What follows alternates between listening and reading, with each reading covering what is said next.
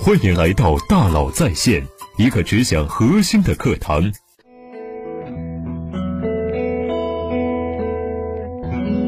你好，欢迎来到大佬在线。今天为大家分享樊登老师的一篇文章。很多人被“风险和收益成正比”这句话给耽误了。李嘉诚曾说过：“别人都说我善于冒险，其实讲错了。我这一辈子创业啊，没冒过一丁点风险。”一开始，李嘉诚卖塑料花，他在别人工厂里干过，知道塑料花怎么生产、怎么卖掉、能挣多少钱，清清楚楚。而且他请的生产和销售都比他过去待过的工厂里的还要好，怎么可能挣不到钱呢？后来他投资房地产，也有人说他冒险。他还是觉得不对。李嘉诚在投资房地产的早几年就开始研究那些标的了，他心里非常清楚他们都值多少钱，所以就只等一个最好的价格而已，不是冒险。可见，李嘉诚心里对创业很清楚，因为他自己有着关于塑料花产业足够的知识和经验。所以，让你的风险变大的绝对不是创业，而是你的无知、傲慢和不学习。创业是一门手艺，它可以让你像学走钢丝一样。通过大量的刻意练习成为专业人士，而不是仅仅凭着一句风险和收益成正比就想躬身入局卖房借钱来创业赌一把，或是据此永远不投资、不创业、不冒险。创业是一个不断提高自己能力的过程，能力提高了才能更好的去应对生活风险。优秀的企业家从来都不是冒险的人，而是更善于控制风险的人。创业者必须懂得这一点。孙子兵法里说过呀。胜兵先胜而后求战，败兵先战而后求胜，就是这个道理。认知和父母关系的好坏呢，决定创业成就的大小。在我认识了越来越多的创业者之后啊，我发现大量的创业者跟父母的关系都很差。有一个很富有的房地产商，拥有非常壮观的五星级酒店，但是每天都过得极其焦虑，生活质量很差。开始时我觉得很奇怪，慢慢熟悉之后才明白他和父母的关系有问题。有一天我问他。你跟你爸妈的关系怎么样？他说：“哎呀，往死里打。”他说这话的意思是呀，小时候他的父亲经常往死里打他，导致他与父母的关系很差，以至于后来每次他跟他母亲见面时都会吵架，吵完之后又觉得很内疚，但下次见面两人还是会吵。说到这里呀，或许你能明白我为什么要在开篇先说创业者与父母的关系。很多创业者经历了千辛万苦，九九八十一难。眼瞅着就要修得正果，但就是输在最后一关上。他们不是拿不到钱，就是拿到了钱便挥霍一空，就像跟父母相处一样，冲动做事。所以啊，出现这种问题时啊，大家需要反思一下和父母的关系，反思一下你们是否拥有一个幸福的童年。但你没有资格去原谅父母，他们对你所做的一切都是对的，并不需要你的谅解。或许看到这里，有的读者会问。按照你的说法，我的父母经常打我，难道这也是对的吗？我的答案很简单，就是一个字：对。因为在那个具体的时间节点和场合环境下呀，限于他们的认知体系，他们能做的最好的选择就是打你，这是他们认知局限所决定的。每个人都有着自己的认知局限，我们必须理解父母在认知局限下做出的选择。对此，你有且仅有一种正确的对待方式，那就是感谢。当你能够发自内心的感谢你的父母，你才能跟整个世界去和解，淡定的走上创业的道路，真正的通过创业挣到钱。否则，不管付出多少努力，你都有可能出现较大的创业风险和危机，结局都不会太好。这是低风险创业的第一个准备。第二，行为，优雅的解决一个社会问题。在我来看呀，低风险创业的底层逻辑有很多。其中最为核心的，当属优雅的解决一个社会问题。这句话不是我自创的，而是受益于我曾听过的腾讯联合创始人张志东的一堂课。谷歌公司的口号是“完美的搜索引擎，不作恶”。我一直以来都很欣赏这句话，它恰好体现了今天的内容：优雅和解决一个社会问题。谷歌公司的优雅体现在不作恶上。而它也确实解决了互联网用户长期存在的搜索难题。二零一九年年初，我在太原的时候呢，有一个做知识付费的同行问我：“老师，你们现在的个人版 APP 已经拥有了一千四百多万的用户，APP 的周活大概几百万，你们还做了老年版、少儿版、企业版、创业版，这些版本为什么都要单独做一个 APP，而不是在母 APP 里边帮他们开一个入口呢？这样流量不是能直接导过去吗？节省成本，效果很明显呢。这是典型的传统营销思路，和我一直以来秉持的优雅原则不符。如果用导流的方法去孵化新产品，万一产品有问题，你连修改的机会都没有。我从来没有想着一口能吃个胖子，从开始做樊登读书的时候就是这样。我每月一般呢会进行两次大型演讲，剩下的时间呢就窝在北京看书。北京峰会老想约我都约不着。即便如此，樊登读书照样过得很好，增长的速度非常快。因为这件事情做对了，我们在一个正确的时间点，以正确的姿态，解决了一个真正的社会问题。高速增长从来都不是我们追求的目标，只是必然的结果，是顺理成章、水到渠成的事情。接下来，让我们聚焦于后半句：如何解决一个社会问题？解决的前提是发现，你只有找到这个问题，才有可能去解决它。如何找到问题？你应该去哪里寻找低风险创业的机会呢？我总结了三点：抱怨、洞察和体验。我们先来说抱怨。创业者在寻找问题的时候，最应该做的事情就是经常收集抱怨。你要看到身边有哪些人在抱怨哪些事情，这是非常重要的一条创业途径。脸书最早只是哈佛大学。校园内部的产品，我记得马克扎克伯格在接受采访时曾经透露，当时他听到很多同学都在抱怨，说寻找其他同学的联系方式有时很困难，应该有一个哈佛大学的花名册，而要从学校的层面来推动这件事情显得尤为困难。扎克伯格觉得自己能比学校更快、更好的做出来。脸书就是这个抱怨的产品，我可以再举几个大家身边的例子。比如说，经常外出办事的人都抱怨打车越来越难，所以有了滴滴打车，有了共享出行。再比如，过去经常有人抱怨方便面不好吃，总是那几种口味儿，经常吃不健康，所以有了美团和饿了么，有了现在异常火爆的互联网外卖行业。其实，樊登读书也是抱怨的受益者之一。大家在逛书店时，应该经常听到有人抱怨说：“这么多书根本没法挑。”这句抱怨有没有让你联想到什么？你是不是想过应该每周给有需求者推一本书？这不就是樊登读书正在做的事情吗？当然，在此基础上呀，樊登读书又做了很多延展和创新。但灵感的来源正是这些抱怨的爱书人，这就是抱怨中潜藏的创业机会。每当你听到身边人有人在抱怨的时候，你都可以想一想，有没有可能从这个抱怨中找到未来发展的路？能找到解决方案，自然最好；实在想不到也没关系。起码你锻炼了自己的商业嗅觉和思维能力。第二，洞察。乔布斯曾经说过一句颇为经典的话：“我们不会到外面做市场调研，只有差劲的产品才需要做市场调研。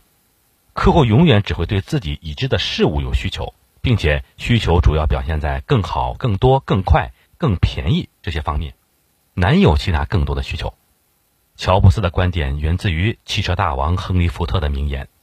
如果我当年去问顾客他们想要什么，他们肯定会告诉我一匹更快的马。在汽车普及之前，人们最熟悉的交通工具是马车。这时候问顾客，他自然会说是马车。而无论如何，他们也想不到四个轮子的钢铁怪兽。像汽车和苹果手机这种颠覆性的创意从何而来？创意肯定不是来自于当前顾客的抱怨，而是来自于洞察。那什么叫洞察呢？洞察就是深入客户生活和灵魂中的观察，你要比顾客还了解他，将自己彻底带入他的生活，这时你才能够洞察一切机会。洞察是多方观察后形成的立体结果，千万不要因为洞察了某一结果就沾沾自喜。越往深处挖掘，你的收获就会越大。我再次强调啊，想要真正洞察低风险创业的机会，创业者必须进入客户的生活，跟他的灵魂融为一体。从他的角度来看待这个问题应该如何解决？第三，体验。所谓体验，就是忘掉你的创始人身份，把自己当成普通用户，亲自试用自己的产品。体验关键在于忘记自己的能力、背景和身份。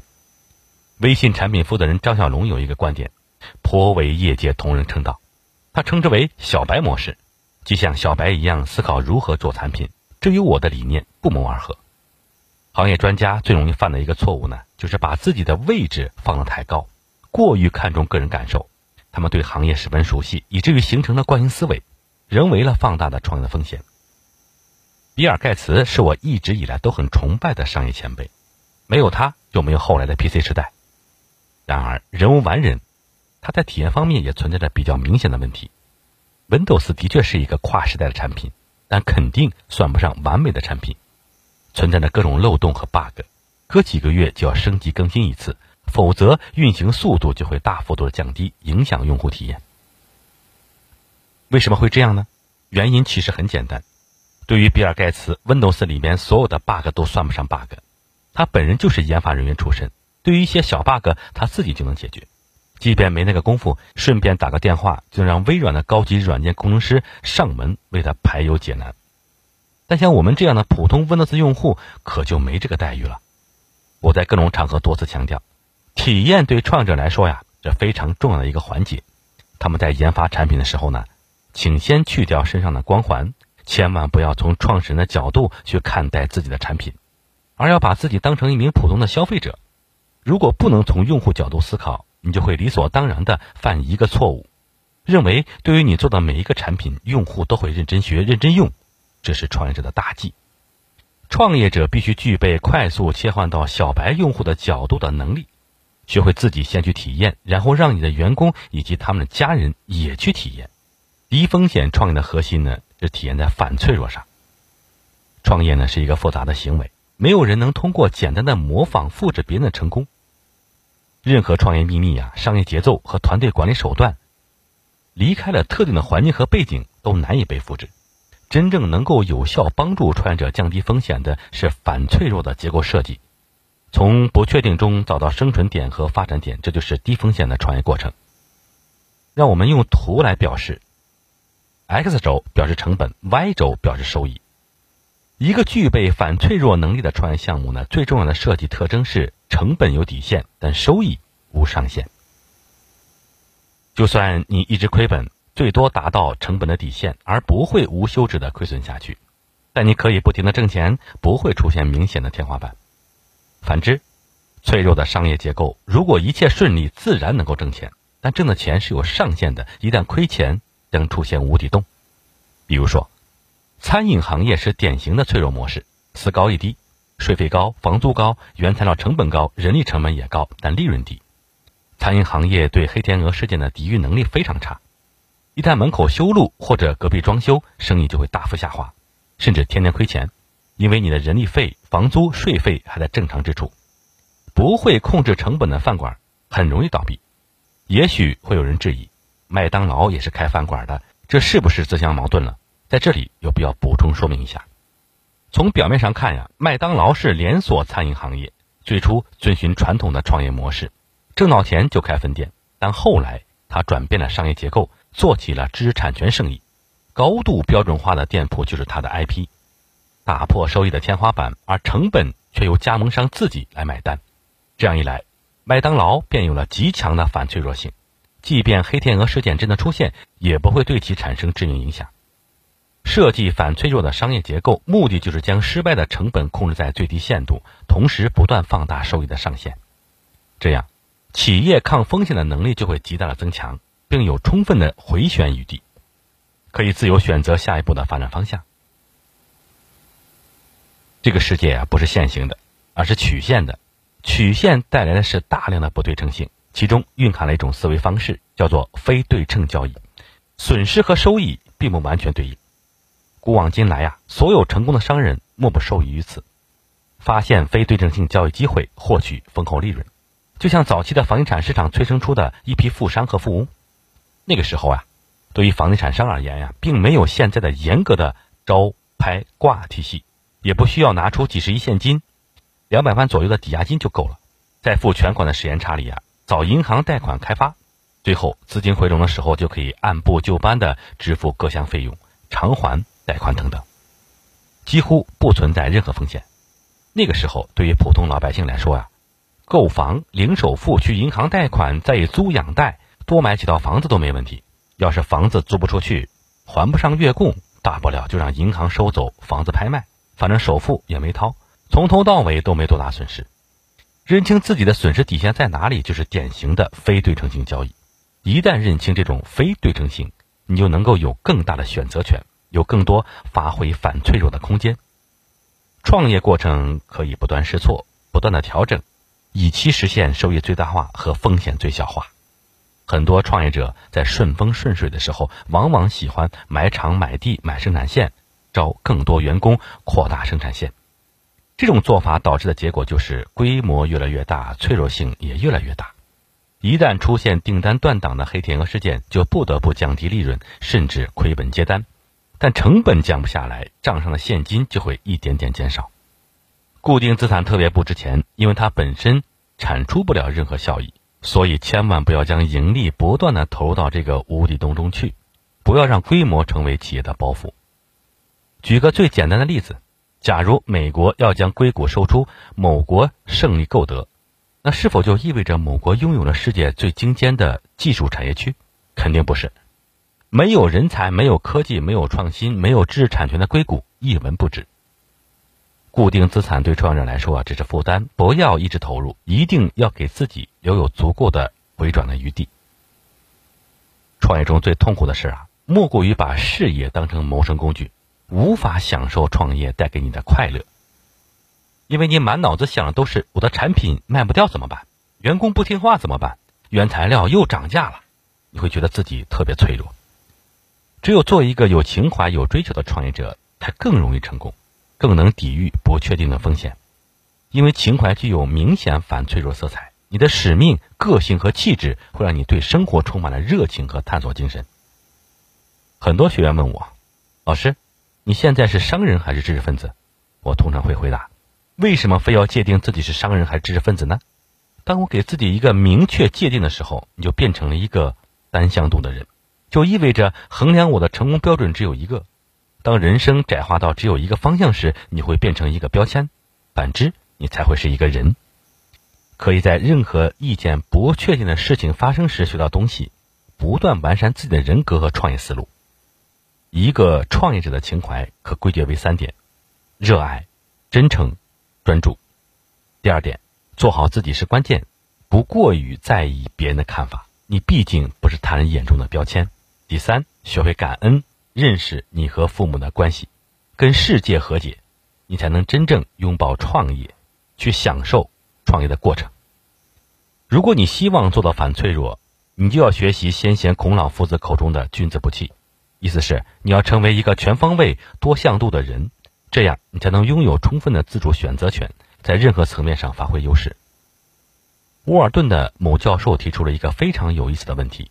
大家都鼓励别人创业的时候呢，一定要义无反顾。